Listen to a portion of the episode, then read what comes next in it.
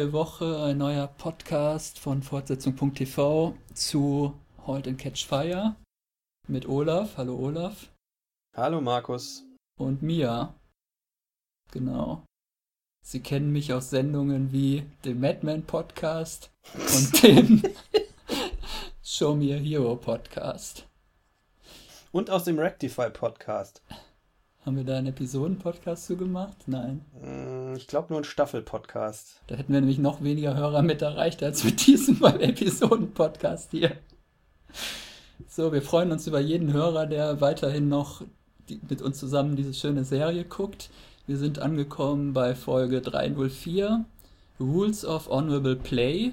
Ich weiß ehrlich gesagt nicht, also gespielt wird viel, aber ehrenhaft, ehrenhaftes Spiel weiß ich ehrlich gesagt wieder nicht, auf was sich das beziehen soll.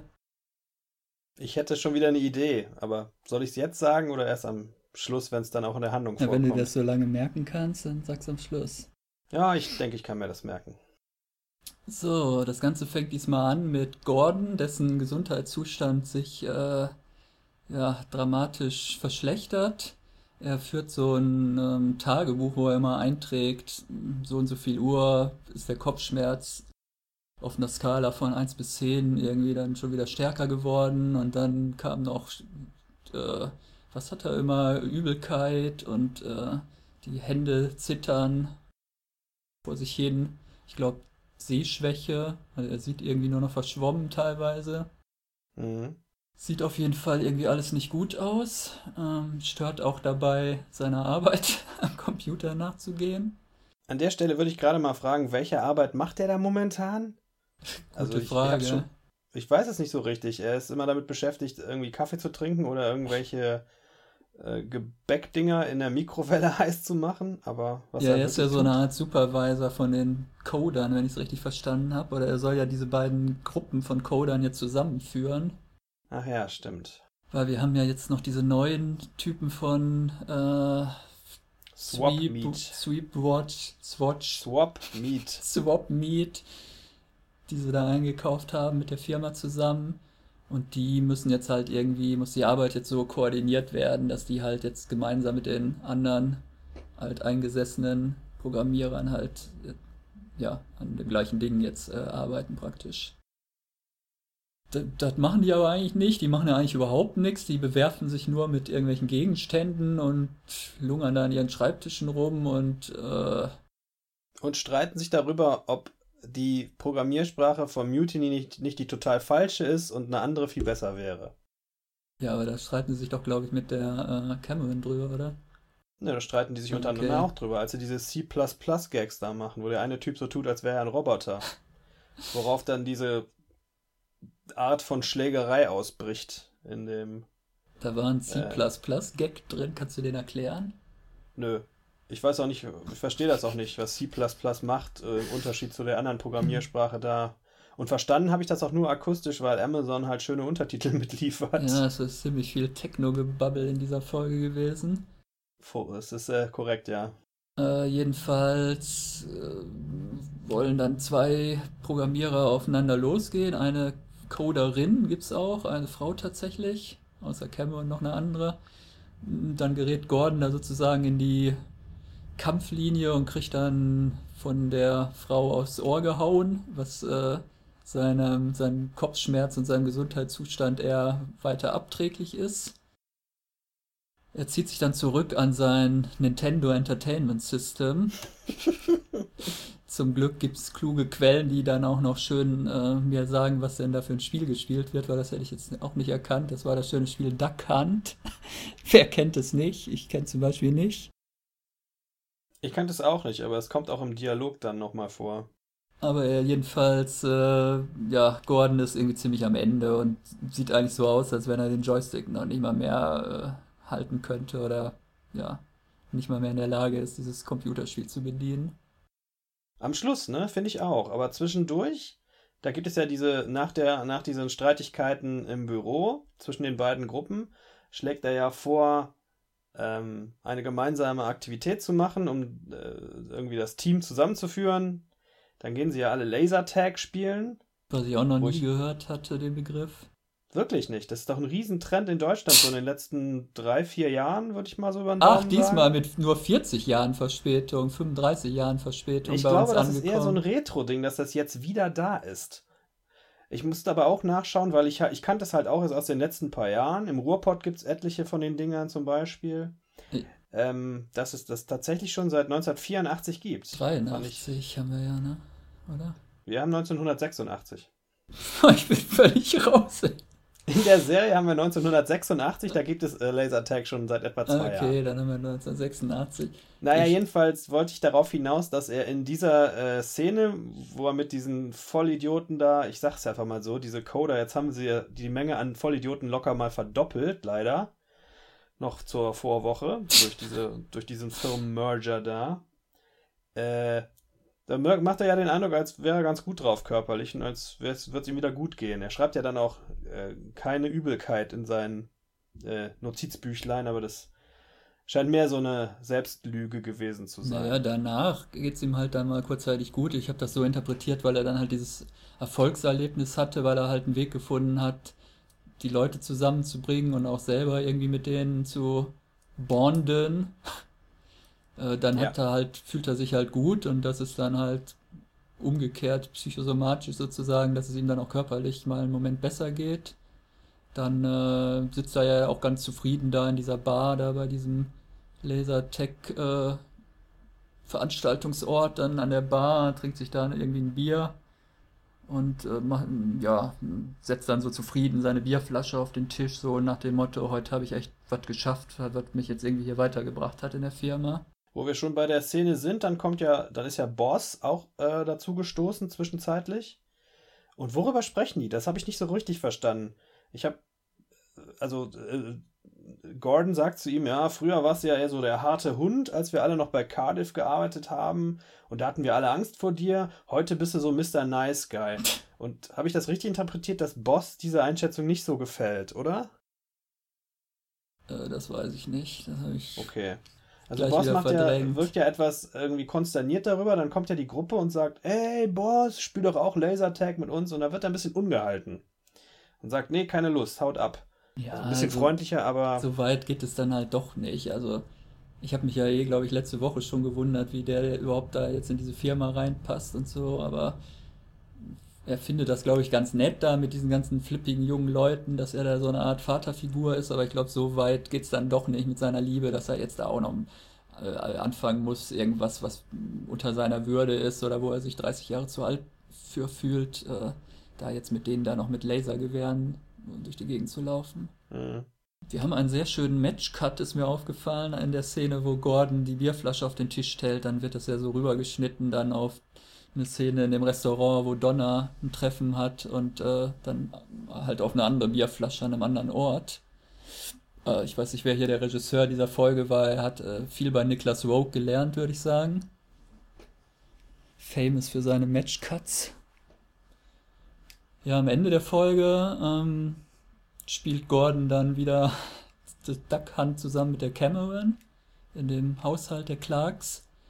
Und da bekommt er dann wieder so ein Zittern in der Hand, dass er kaum noch diese, also ich glaube, das ist dann so eine äh, Art Pistole oder was? Muss man die Enten abschießen mit einer Pistole bei dem Spiel? ja, Ja. genau das muss man machen. Und jetzt kann er kaum diese Pistole halt noch halten. Und Cameron geht ja dann auch so ein bisschen peinlich berührt raus, weil sie nicht so recht weiß, wie sie darauf reagieren soll. Und Cameron, Cameron täuscht vor, dass sie was holen muss. Hm. Also sie merkt, dass es ihm schlecht geht, will das Thema aber offensichtlich nicht ansprechen. Also der Niedergang des Gordon, den wir vielleicht im Rest der Staffel jetzt noch erleben werden. Es äh, ist von auszugehen, ja. Das war eigentlich der Handlungsstrang. Dann haben wir die, wen haben wir denn noch? Die Diane haben wir.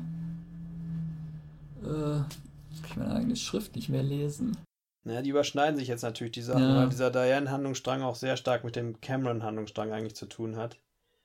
Ähm, ja. Sie schmeißt sich ja so ein bisschen an den Boss ran. Unter Richtig. dem Vorwand, sie bräuchte ein Plus One, auch ein super Ausdruck. Ein Date für die. Ja, was ist das? Eine Charity Party, die der Joe da schmeißt? Oder was ist das genau? Ich weiß nicht, ob das eine Charity Party ist. Es ist auf jeden Fall eine Art Party, auf der auch diverse Business-Partner Partner rumspringen. In dem Haus Und von Joe sich- oder was? Das Nee, nee, nee, in dem Haus von diesem, wie heißt die Rolle? Der Ken. Vorsitzende des Aufs ja genau, von der Vorsitzende, Aufsichtsratsvorsitzende oder Konsortiumsleiter. Äh, Der Herr Kirzinowski und ich, wir waren uns im Vorfeld nicht ganz einig. Konsortium, ja, das klingt so ein bisschen wie die Sopranos treffen sich im Hinterzimmer Ich von finde diesem. Konsortium besser, weil es verschiedene Geldgeber sind und nicht nur dieser Typ ist. Naja. Äh, in dessen Haus jedenfalls treffen die sich zu dieser Party. Okay. Und da nimmt die Diane den Boss mit. Und genau, äh, fragt, glaube ich, erst die Donna, die sagt, ja, ich hätte auch noch nichts vor. Und dann sagt Diana halt, ich würde lieber mit dem John äh, dahin gehen. Worauf Donna dann sagt, nobody calls him John, but I do. Also wenn das nicht ein, ein dezenter Hinweis auf eine sich anknüpfende Beziehung ist, dann weiß ich auch nicht mehr. Jetzt nicht mehr, nicht nach der letzten Szene auf der Party. Habe ich mir die aufgeschrieben? Nein. Ich behaupte, dass an der Stelle, also, sie ist ja mit Boss auf der Party, ist da auch ganz fröhlich und so und sieht, wie er sich da gut verkaufen kann und seine komische Geschichte da erzählt, die er im Laufe der Folge zweimal erzählt, irgendeinen einen Witz halt. Wir sehen als Zuschauer immer nur den Ende, das Ende davon. Und dann unterhalten sie sich ja später an der Bar oder treffen sich wieder an der Bar und er füllt ihr auch nochmal ein Getränk nach und dann, äh, ich finde, es ist Subtext, sagt er zu ihr, ich finde find das scheiße hier. Diese, dieses, ich bin zu alt für diesen ganzen Kram. Also sie bietet ihm zuerst eine Zigarette an, dann sagt er, möchte ich nicht. Und dann sagt er, und von diesen Partys, da habe ich auch äh, nichts, halte ich auch nichts mehr. Und dann dreht sie, sie sich so bewusst von ihm weg und zeigt ihm den Rücken. Eine ganze Weile. Und damit endet die Szene und der Dialog auch. Okay. Ich glaube, sie wollte ihn quasi so als Bespaßungshäschen jetzt öfter mit dabei haben, aber ich glaube, er hat da keine Lust drauf. Wie groß könnte denn der Altersunterschied zwischen den beiden sein? So wahnsinnig Och, groß ist der zehn doch. Jahre. Ja, ist vielleicht. nicht so wahnsinnig groß. Nee, nee, ist nicht viel. Die würden auch gut zusammenpassen, so vom, von der Altersstruktur her, ja. Ich glaube, er ist deutlich lockerer als sie. Ich glaube, sie ist ein wenig äh, zugeknöpfter und äh, Ja, wir sind ja nicht bei HBO hier. ich meine jetzt nicht zugeknöpft im ja, Sinne ja, von äh, Brust raus, Helm ab zum Gebet und so, sondern im Sinne von charakterlichen Eigenschaften. Habe ich ja schon so verstanden. Das ist ja Ein gut. bisschen Ironie sei mir Nicht, doch dass mir hier mal wieder vergönnt. Sexismus unterstellt wird. Wieder vor allem. Du bist doch praktisch der Axel Schmidt von Fortsetzung.tv. Du bist doch der, Ah. der Oberfeminist hier. Sehr gut. Diese Einschätzung lasse ich mir gefallen. Dafür möchte ich mir das Wort der Woche notieren: Bespaßungshäschen. Ja, gut, das war, glaube ich, schon dieser Handlungsstrang. Ich hatte mir zu dem Handlungsstrang auch genau drei Halbsätze notiert. Wovon Ja, zwei. entscheidend ist schon noch, dass dann am Schluss ähm, dieses Gespräch stattfindet, ähm, wo die Diana ja auch dran beteiligt ist mit der Donna und eigentlich sollte Cameron auch dabei sein und diesen beiden Swap Meet ah, die auch dick und doof nur noch genannt werden. Richtig. Wegen der deutschen Großmutter von Boss. Ja. Oder war es Äh. Gordon? Ne, ich weiß nicht mehr. Aber Gordon erzählt die Geschichte mit, mit Dick und Doof dann später.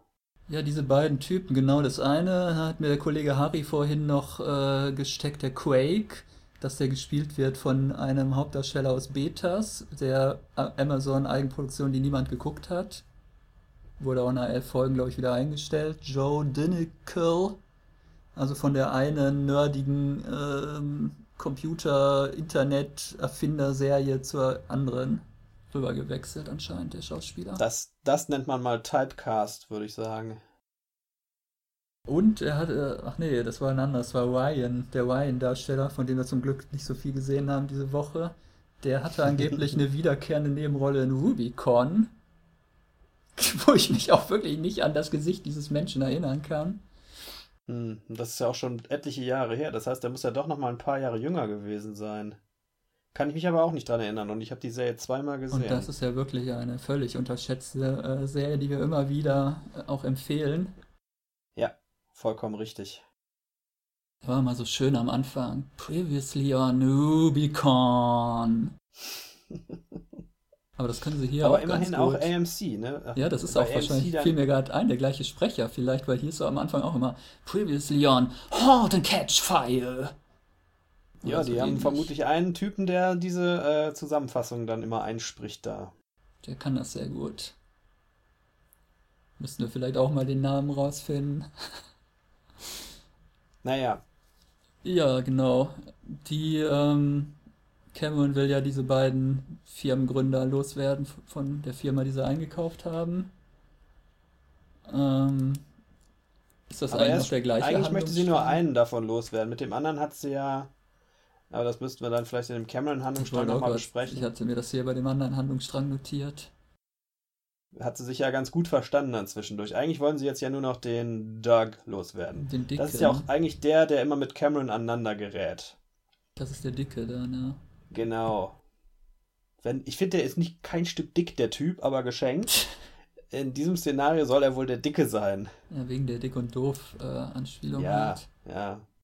Diese Szene ist ja wichtig, weil die Diane ähm, bespricht das ja dann mit der Donna, ob die beiden zu entlassen seien. Ne?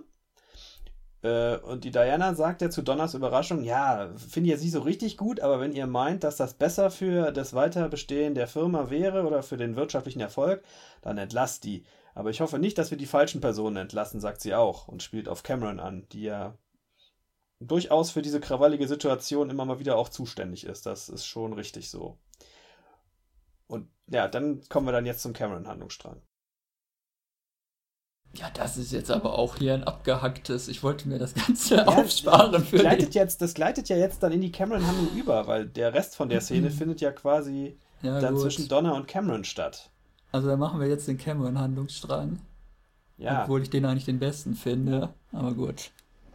Im, Im Sinne des Spannungsaufbaus dachte ich hier, den Best, das Beste verwahren wir uns für den Schluss auf, aber hat ja alles keinen Sinn. Was haben wir denn noch vorher? Wir können ja noch irgendwas Joe haben wir noch. Joe. Ja, dann machen wir genau. Joe und, Joe und Ryan geht ja flott. Da ist nämlich nichts los. Die, die haben das wochenlang sich Geschäftsideen oder ein, mögliche Einkommensquellen äh, auf so einem schönen äh, fällt mir auch wieder das Wort, äh, fehlt mir auch wieder das Wort auf so einem Brett. Flipchart ist das ja nicht, sondern wo man so draufschreiben kann. Ich glaube, das nennt sich Whiteboard. Whiteboard. Eine Tafel. Eine Tafel halt. Kann man wegwischen, fertig. Und genau das macht Joe dann auch mit all den super Ideen, die sie wochenlang doch schon da irgendwie notiert haben, weil die nämlich immer noch nicht gut genug sind. Dann sagt Ryan irgendwie, da waren doch ein paar ganz gute Ideen dabei und darauf dann der grandios schlechte, das Lebensmotto von Joe wahrscheinlich, The good is the enemy of the great. Und, das fand ich dann wieder gut, alles, was sich lohnt zu erinnern, daran werden wir uns auch morgen auch so erinnern. Alles andere egal. Ja, das stimmt das zumindest bei uns beiden ja nicht. Oder wie geht's dir? Nee, wir können uns ja schon zwei Minuten nach dem Podcast hier an nichts mehr erinnern. Ich kann mich zwei Minuten, nachdem ich die Folge gesehen habe, an nichts mehr erinnern. ja, das wäre dasselbe Phänomen. Hoffentlich fängt nicht noch dieses Zittern in der Hand an. Naja, dann im, weiter, im weiteren Verlauf der Folge ähm, hatten wir das ja eben schon geklärt, dass, äh, das haben wir noch nicht erzählt, ne? Dieses Meeting mit dem, äh, mit den Geldgebern geht dann so aus, dass äh, quasi der, der eine Typ dann, oh, diese Namen, die mir, die mir alle nicht einfallen. Einer von den Geldgebern steigt halt aus und gibt Joe im Gegenzug quasi noch so ein paar Rest, äh, Reste von dem ARPANET. Irgendwie eine. Den Vorläufer des ein, Internets. Genau, eine frühe Technologie des, des Austausches von irgendwelchen Datenpaketen, die für das, äh, für das Verteidigungsministerium damals wohl entwickelt wurde.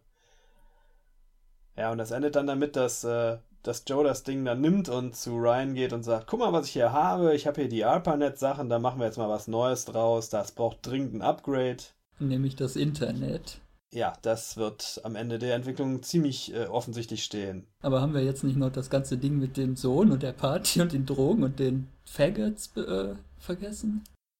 Haben wir das hier in diesem Podcast noch nicht besprochen? Oder dann nee, haben wir das, das vorher vor besprochen? der Aufnahme. Das ist, was ich sage. Das ist ein Problem geht es nicht gut, wenn man das vorher schon bespricht. Man weiß nicht mehr, wann man es wo besprochen hat. Ach, das geht doch so nicht. Dieter Thomas Heck hat auch dreimal die ganze Show durchgeprobt, bevor er dann einmal die äh, Hitparade aufgezeichnet hat. Da hat er auch nicht gesagt, ja, die Nummer 1 haben wir doch schon gespielt, oder nicht? Wie Nummer Rex. kam doch nochmal, oder? Wie Rex, bist du noch gar nicht aufgetreten? Oh, ich wollte dich jetzt nicht um deinen Auftritt bringen. Hier, dann sing das schöne Lied nochmal.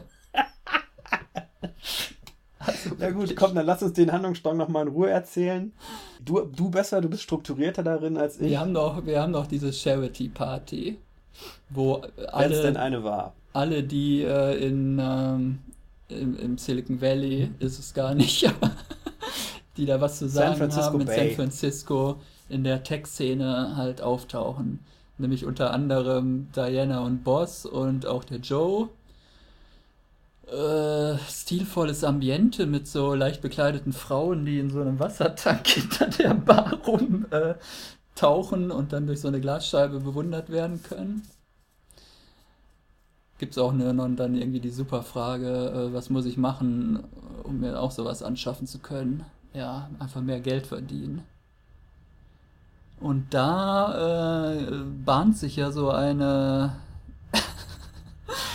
sexuelle Begegnung an zwischen Joe und irgendeinem anderen Typen, wo du jetzt meinst, das wäre irgendein random Typ, den er halt da äh, aufgegabelt hat. Den hat er einfach ja schon mitgebracht. Als wir Joe zum ersten Mal sehen, hatte den Typen ja schon dabei. Ja, okay, das habe ich da, wieder nicht gesehen. Da bahnt sich nichts an. Ja, gut. Worüber die dann sprechen, ist was, was vorher passiert der ist. Der wäre alleine da reingekommen, okay. Also jedenfalls, er tauscht immer so von weitem so Blicke und Gesten eindeutige Gesten aus. Die sprechen auch, auch kurz miteinander. Er sagt zu diesem zu dieser vermutlichen Affäre, männlichen Affäre, die er dabei hat, äh, warte hier auf mich, als er sich kurz mit Diana unterhält. Aber er tauscht ja auch, als er sich dann mit dem, mit wem unterhält er sich denn dann noch? Mit, ist das mit Diana?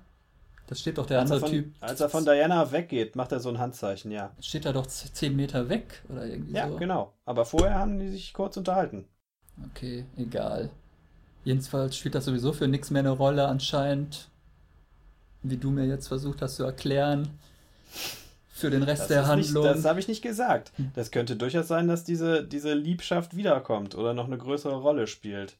Aber impliziert in der Folge auch wieder wurde, dass er immer noch an Cameron hängt. So im Subtext quasi. Also wirklich wichtig wird die vermutlich nicht, die Rolle. Wir haben jedenfalls am nächsten Tag oder so Zeitstruktur ist eh ziemlich unklar bei dieser Serie. Taucht äh, halt dieser Investor von dieser ARPANET-Firma, taucht äh, bei Joe im Büro auf und sagt irgendwie, ich finde das überhaupt nicht gut, äh, dass sie meinem minderjährigen Sohn auf ihrer Party neulich äh, irgendwie Kokain da haben zukommen lassen. Und äh, das äh, erst einigen sie sich da noch so ein bisschen gütlich oder Joe bleibt dann halt höflich und sagt, ja, mein Fehler hätte nicht passieren dürfen, so. Und dann sagt der andere Typ irgendwie, ja, okay, ich glaube Ihnen das mal, Sie scheinen mir ja nicht so ein freakiger äh, Tech-Typ zu sein wie all die anderen Schwuchteln, die hier, ich weiß nicht, ob er das an der Stelle schon sagt, aber jedenfalls diese ganzen zwielichtigen Tech-Gestalten hier in, in, in, äh, San Francisco, da scheinen sie mir ja nicht so einer zu sein, dann will ich das nochmal vergessen. Und dann fängt er, er irgendwie an, hoffe, that, hope all the faggots get this new kind of flu that's uh, spreading around here oder sowas. Ja. Und damit spielt er natürlich auf AIDS an. Er hat vorher schon den Ausdruck ähm, weicher Händedruck benutzt. Das ist, glaube ich, schon in die Richtung gemeint gewesen. Hm. Ja, und dann entscheidet Joe sich kurzfristig anders. Ich weiß nicht, ob das eine rationale Entscheidung ist oder vielleicht eher so ein Impuls, nee, dass das er dann halt sagt, äh, ich mache mir über ihren Sohn eigentlich so lange keine Sorgen oder mache mir eigentlich nur deswegen Sorgen, weil er so einen scheiß Vater wie sie hat. Oder wenn er da von ihnen wegkäme, dann wird es ihm, wird das seiner Entwicklung besser tun oder sowas. Und machen sie, dass sie hier rauskommen und ich will sie hier nicht mehr sehen und er schmeißt ihn dann auch so mehr oder weniger physisch äh, auch da raus aus, seiner, aus seinem Büro. Und das führt dann wiederum dazu, dass der Typ natürlich seine Investitionen zurückzieht aus Joes Firma. Was Die ziemlich beträchtlich war, 37 Prozent mhm. des äh, Geldes sind das gewesen. Und aus mir völlig unerfindlichen Gründen ist Joe aber jetzt trotzdem irgendwie noch an diese Systemdateien vom, vom ARPANET-Projekt von diesem ehemaligen Investor rangekommen. Also das habe ich wirklich überhaupt nicht verstanden. Da hat er sich da, wenn er ein guter Programmierer wäre, hätte ich jetzt gedacht, er hat sich da aus Rache vielleicht reingehackt. Ich habe das auch nicht wirklich verstanden. Ich, ich dachte, das wäre vielleicht so eine Art äh, die haben ja vermutlich auch einen Vertrag. Also wenn sich der Investor einfach so zurückzieht von heute auf morgen, geht das vermutlich nicht, ohne eine gewisse Strafzahlung noch. Ist meine Theorie, ja. Und dann einigen sich halt darauf, dass er statt einer Geldzahlung diese ARPANET-Daten einfach mal ausdruckt und dem Joe in so einem Briefumschlag in die Hand drückt. Einfach mal ausdruckt, ist auch schön. Ja, es, ich habe hier mal ja, das Internet ausgedruckt. Es scheint ja, es scheint ja Papier zu sein in dem Umschlag. Ich meine, da guckt ja der Ryan, dem er die, diesen Umschlag in der nächsten Szene dann gibt, schaut ja auch nicht rein, sondern sagt direkt, ach ja, ARPA, total veraltete Technologie und da war auch nie was Wichtiges drin. Also die Atomraketen kann man damit auch nicht abfeuern oder so. Und äh, das bringt ja dann Joe also hatte er vorher auch schon die Idee. Merkt man im Gespräch schon. Als, die, als das Thema zum ersten Mal aufkommt und erwähnt wird, dass das veraltet äh, wird, da wird er kurz abwesend und denkt über eine vermutliche Geschäftsidee für die Zukunft nach. Und das bespricht er dann auch mit dem Ryan und meint, ja, das wäre vielleicht was für uns, da könnten wir ja ein Upgrade äh, äh, erstellen, häng dich da mal rein, guck mal, was du da machen kannst. Also eigentlich ist Joe doch, wird sich am Ende der Serie wahrscheinlich doch als der genialste von allen Figuren herausstellen, weil die beiden Frauen haben ja nur Mutiny erfunden und Joe wird wahrscheinlich das Internet, wie wir es heute kennen, an den Start bringen. Wird dann wahrscheinlich ja. seine Firma von CompuServe oder AOL aufgekauft in der letzten Folge. Jo, jetzt kommen wir zum Cameron-Handlungsstrang, den fand ich eigentlich am besten, weil ich auch die Frau äh, Mackenzie Davis äh, schauspielerisch eigentlich ziemlich super fand. Ähm, sie besichtigt am Anfang ja noch zusammen mit der Donna irgendwelche Häuser, weil sie ja mal auf eigenen Beinen stehen soll und nicht für ewig bei den Clarks da wohnen bleiben soll. Lehnt aber immer jedes Haus ab, ihr gefällt nichts, äh, weil äh, das Feeling wäre halt nie richtig bei den Häusern, die sie sich da bis jetzt angeguckt äh, hat. Und in der Szene, das fällt mir jetzt gerade erst eigentlich auf, beim zweiten drüber nachdenken, wird ja auch dieses Homosexualitätsthema schon wieder äh, schon ange, angerissen. Ich glaube, da sind sie ja bisher in der Serie, haben sich ja von diesem San Francisco-Klischee so weit ferngehalten. Jetzt, diese Folge, ist es zum ersten Mal auch ein Thema in der Handlung gewesen. Weil die Maklerin denkt, dass die beiden ein Paar wären, ja. Genau. Und dann ja auch, das fand ich tatsächlich ziemlich lustig, nachdem sich die beiden dann anfangen auf der Veranda zu streiten, zu den beiden sagt, ah, Gucken Sie mal, ist doch schon wie zu Hause. das fand ich gut. Ja, dann haben wir, glaube ich, das andere haben wir schon abgehakt. Jetzt eigentlich mit dem Quake-Typen. Haben wir, glaube ich, schon abgehakt. Ja. Irgendwie gibt es ja dann diesen Anruf noch zu, äh, sie programmiert da irgendwas vor sich hin mit Kopfhörern. Ein schöner Elvis Costello-Song, den ich nicht sofort erkannt habe. Ah, Beyond Belief aus dem Jahre 1982. Also Costello habe ich erkannt, aber nicht welcher Song es war. Aus dem Jahr 1982. War auch nicht seine beste Phase, muss man sagen. Aber schön, dass hier endlich auch mal Künstler zu ihrem Recht kommen aus den 80ern, die ich wenigstens kenne.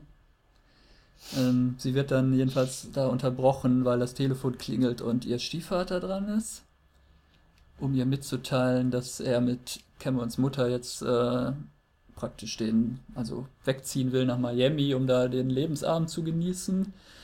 Und äh, ob sie denn noch irgendwie Sachen von ihrem leiblichen Vater äh, abholen will, die da irgendwie noch lagern in dem elterlichen Haushalt. Und eigentlich ist das ein Vorwand, hatte ich den Eindruck, die Mutter mal wieder zu besuchen, ähm, zu der Cameron ja offensichtlich kein inniges Verhältnis hat. Aber da scheint ja auch irgendwas gewesen zu sein, irgendeine Krankheit oder irgendeine Einschränkung. Bei der Mutter? Ja, weil im Gespräch äh, sagt der, der Stiefvater auch zu Cameron, äh, deiner Mutter geht es inzwischen viel besser. Ja, das ist richtig. Sie hatte, glaube ich, auch erst die Befürchtung, als sie da abnimmt und der Stiefvater sich meldet, dass er ihr jetzt mitteilen will, dass die Mutter gestorben ist oder irgendwas Schlimmes mit der Mutter passiert ist. Irgendwie so, ja. Und ist dann ja auch. Ich vermute eigentlich eher, dass es, es, es klang eher so, zwischen, dem, zwischen den Zeilen, als würde es hier um eine Art von psychischer Erkrankung gehen, finde ich. Auf jeden Fall wirkt, wirkt sie dann ziemlich erleichtert, als er dann halt nur sagt, ja, hier, wir wollen wegziehen. Mhm. Fragt, sich, fragt ihn dann natürlich, warum hat meine Mutter denn nicht persönlich zum Hörer gegriffen? Warum musst du das? Bist du praktisch von ihr beauftragt worden, mich jetzt anzurufen? Woraufhin er dann irgendwie so schnell das Gespräch zum Ende bringt. ja, wir erfahren, ich weiß nicht, ob wir das vorher vielleicht schon mal, äh, für mich war es jedenfalls neu, dass der Vater tödlich verunglückt ist, als Cameron noch klein war. war für mich war das auch neu. Ich würde sogar sagen, dass das das erste Mal war, dass was zum Privatleben von Cameron also aus der Vergangenheit irgendwie vorkam. Ja, jedenfalls war das wohl ein Motorradunfall und ich glaube, dieses Motorrad steht da auch noch in der Garage, wenn ich das richtig verstanden habe, oder? Das könnte sie auch noch abholen. Möglich, kann ich mich jetzt nicht mehr dran erinnern. Irgendwas war mit If you want to get the bike oder sowas. Da fand ich jedenfalls sehr, also fand ich irgendwie sehr gut gespielt, diese ganze Sequenz von der Frau Davis. Hab das schon wieder quasi vergessen gehabt, weil ich danach, als sie dann auf den Crack losgeht quasi, das hat dieses davor ein wenig überlagert schon. Der Crack kommt ja rein und äh, wollte sich eigentlich entschuldigen für den Streit von vorher. Das schaukelt sich bei den beiden aber trotzdem sofort wieder hoch. Die können sich offensichtlich wirklich einfach nicht leiden. Und er beschimpft sie dann und die Cameron will aufstehen und ich glaube, sie wollte ihm einen in die Schnauze hauen. Und reißt dabei mit, ihr, mit ihrem Kopfhörerkabel das halbe Zeug vom Tisch und auch noch das Kopfhörerkabel aus der Stereoanlage und dann ist die Musik laut und eine sehr, äh, eine sehr klimaktische Szene irgendwie. Ich könnte jetzt auch noch das Lieblingswort von Kollegen Jens Brausnitz. Die Musik ist ja eindeutig diegetisch hier in der Szene. Jetzt haben wir zwei ja. sinnlose Fremdwörter hier eingebaut. Ach, das war doch das Musik, die die, die, die Figur hören kann in Weil der erst Szene. denkt man, ja, das ist jetzt so ein normaler Soundtrack hier, super Elvis Costello, dann nimmt sie ja den ja, Kopfhörer ja. ab und wir hören leise im Hintergrund aus dem Kopfhörer praktisch weiterhin dieses schöne Lied spielen, wie David Simon es nicht besser äh, hätte einbauen können.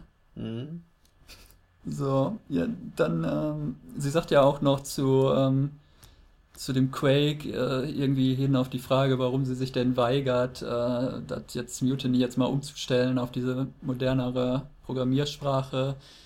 Äh, das wäre ja das Einzige, was noch übrig ist, was sie selber praktisch mit ihren eigenen Händen oder ihrem eigenen Verstand halt programmiert hat. Und da, da hängt sie so dran, weil das ist halt 100% ihr, ihre Schöpfung gewesen, dieser praktisch dieser Grundcode von, von Mutiny. Mhm. Und es wirkt, es ist ja, wirkt ja alles so ein bisschen so, eigentlich die ganze Folge über, dass äh, sie die, die, das Gefühl hat, dass ihr alles so aus den Händen gleitet, ihre eigene Firma, ihre eigene Entwicklung und so. Dass sie befürchtet, die Kontrolle zu verlieren.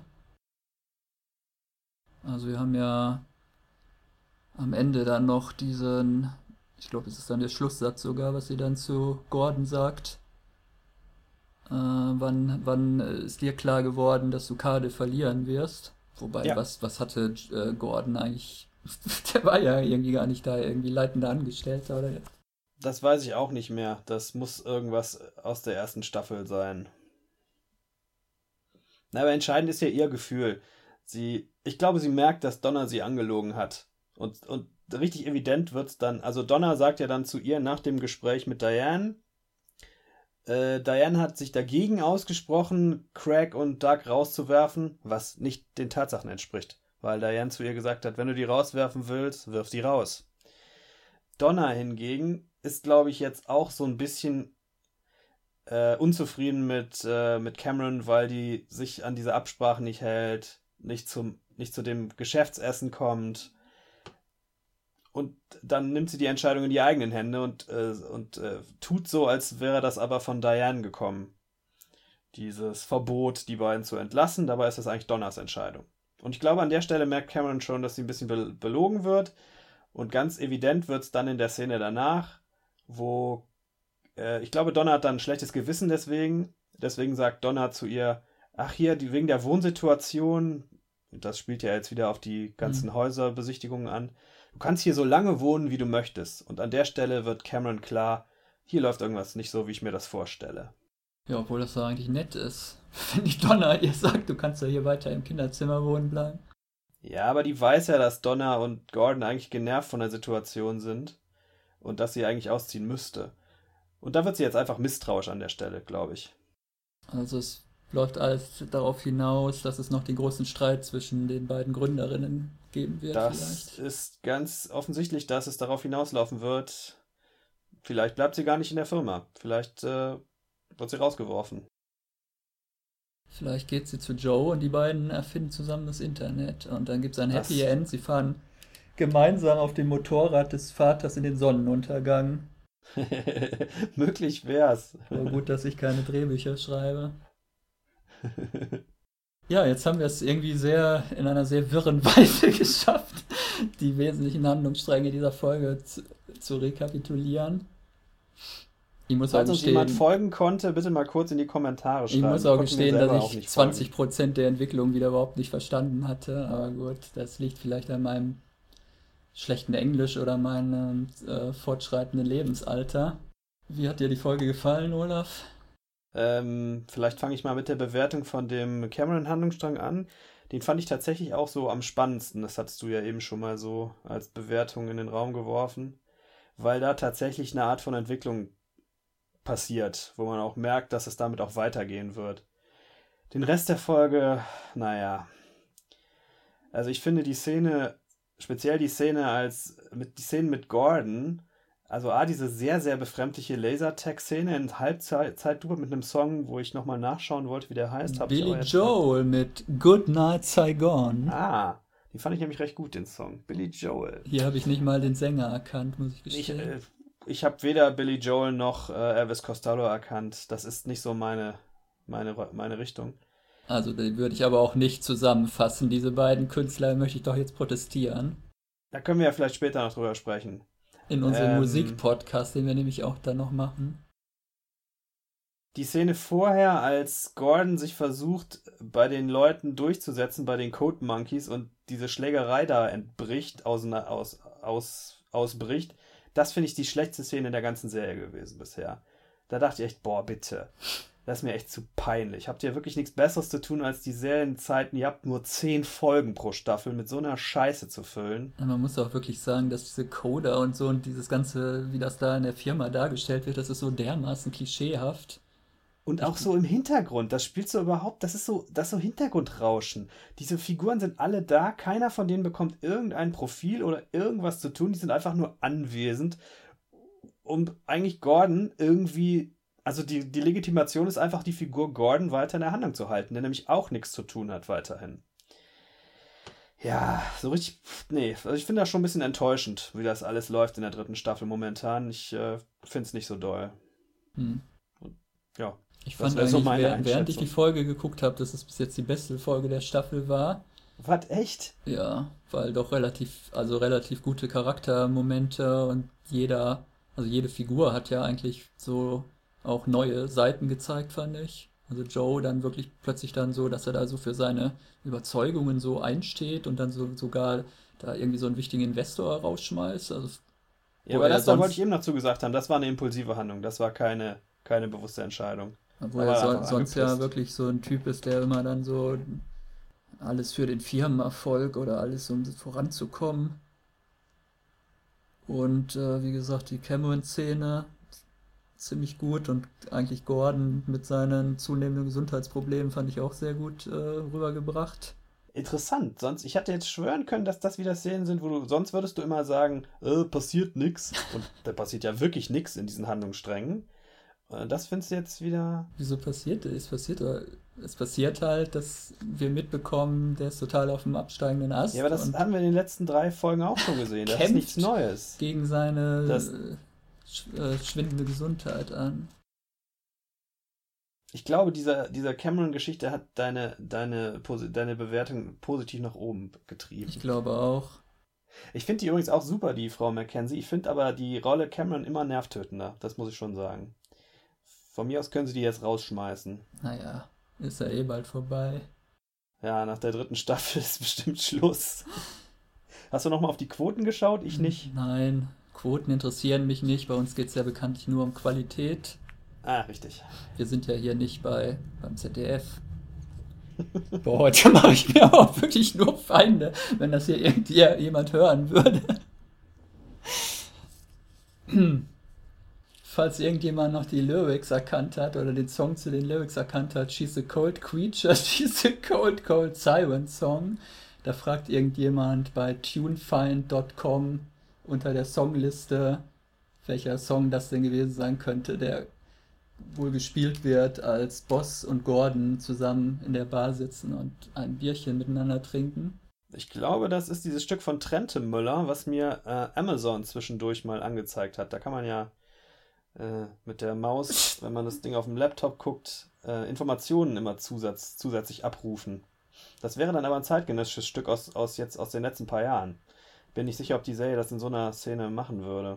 Das passt ja gar nicht. Mensch, was ist denn da? Nee, finde ich auch, aber das wurde komischerweise äh, da angezeigt zwischendurch. Und äh, die Titelmelodie kann es eigentlich auch nicht sein. Die ist doch von Paul Hasslinger. Nee, die ist von Trente Möller. Ah, dann ist das das, das das Titelstück. Alles klar, dann hat sich das erledigt. Aber da wird doch nicht gesungen. Habe ich auch nicht behauptet. Ja, aber Ich die hab- Lyrics. okay. Die Lyrics können ja nicht aus der Instrumental-Titelmelodie sein. Nee, aber ich habe. Also nochmal, ich habe zwischendurch, als irgendein Stück lief, habe ich meine Maus bewegt und dann stand da Trentemöller. Und ich dachte, dieses Stück ist jetzt vielleicht von Trentemöller. Würde aber keinen Sinn ergeben, weil halt kein zeitgenössisches Stück. War aber irgendein Stück mit Text. So, das ist alles. Wir müssen, glaube ich, doch mal einfach den Paul Hasslinger anrufen. Ja, Der muss doch irgendwie mal zum wissen. Ende kommen hier, bevor wir uns weiter verquatschen. Hast du noch was anderes vor? In den nächsten fünf Nee. Minuten? Na gut, dann machen wir halt Schluss. Meine Güte. Das geht so nicht.